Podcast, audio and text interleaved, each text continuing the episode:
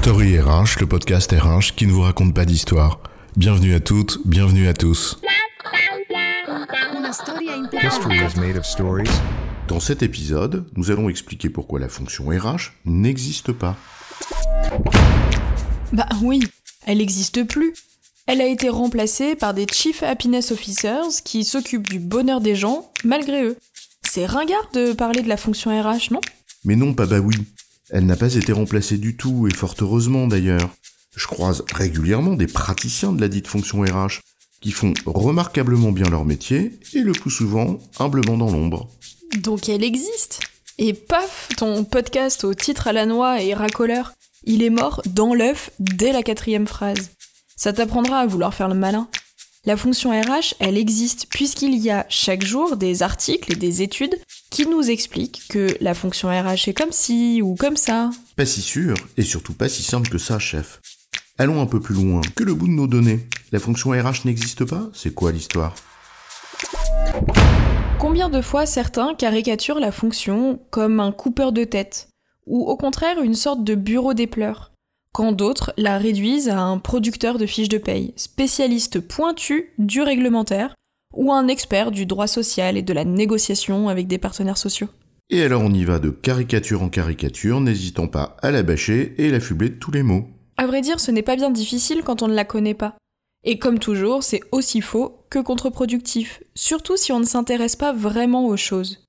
Mais ce n'est pas de ces caricatures dont il s'agit. N'en voulons pas à celles et ceux qui ne savent pas de ne pas savoir. Ce n'est pas plus grave que ça. Mais en revanche, il y a celles et ceux qui savent, ou qui devraient savoir, ou qui prétendent savoir.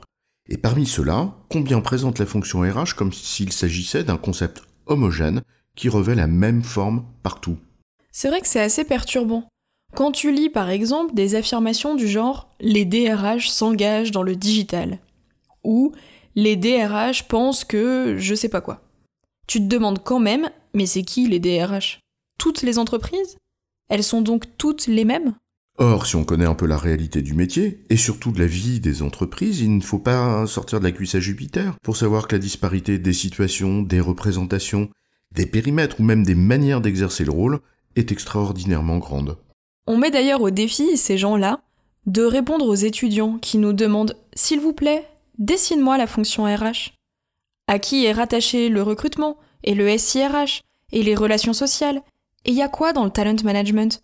Et la RSE dans tout ça Ils auront vite fait, à l'image de Syntex, de dessiner une boîte laissant agir l'imagination du petit prince. Parler en effet au nom d'une fonction ou des entreprises, cela mérite un peu plus d'attention à la diversité de ce dont on parle. Mettre dans le même sac une coopérative agricole ou une mutuelle et une entreprise cotée en bourse, je suis pas sûr que ça veuille dire grand chose. Et même au sein d'entreprises qu'on pourrait penser comparables, deux producteurs laitiers ou deux entreprises du luxe par exemple, autant te dire que la conception du métier et la culture RH peuvent être très différentes. Sans parler du fameux couple DG-DRH, qui, à lui seul, conditionne des représentations aussi bigarrées que les couleurs de la chemise hawaïenne de Magnum ou même deux personnes qui occupent successivement le même poste de DRH dans la même entreprise. Tu verras que les collaborateurs, comme la DG d'ailleurs, peuvent vivre des situations diamétralement opposées. Mais alors s'il n'y a pas une fonction RH mais une somme de cas particuliers, pourquoi autant d'études, d'articles et autres commentaires qui en parlent ainsi, comme d'un ensemble homogène? Peut-être parce que certains se disent, si on a quelque chose à vendre à la fonction RH, il faut qu'on lui parle d'elle. Alors, on lui parle d'elle. Tu sais, du genre le vieux dragueur ou la vieille dragueuse, aussi plouc que plouc. Les femmes ou les hommes sont comme ci ou comme ça. Alors que sa cible, et j'emploie le mot à dessein pour le plaisir du parallèle avec le marketing, attendait peut-être juste qu'on s'intéresse à elle ou à lui réellement, en tant que personne. Oui, mais ça demande qu'on y consacre du temps, d'une part, et d'autre part, d'apporter une réponse à la personne, donc personnalisée. Et quand on préfère reproduire ou qu'on a un produit qui n'est pas vraiment fait pour s'adapter, ou qu'on préfère l'éviter pour préserver sa productivité ou sa marge, eh bien on passe par le détour de la généralisation. Les plus malins questionnent pour avoir des insights. Puis ils segmentent, ils appellent ça des personas. Les moins malins, comme ils n'ont rien à dire à leur cible, eh bien ils l'interrogent pour lui dire ce qu'elle leur a justement dit. Bon allez, on arrête de dire du mal, c'est la loi du genre au fond, et personne n'est dupe. En tout cas, pas la fonction RH. Tu veux dire certaines personnes qui exercent le métier RH et pas d'autres Ouais, bien sûr. En résumé, la fonction RH n'est pas la même d'une entreprise à l'autre et de nombreux facteurs influent sur son périmètre comme sur la manière d'exercer la fonction.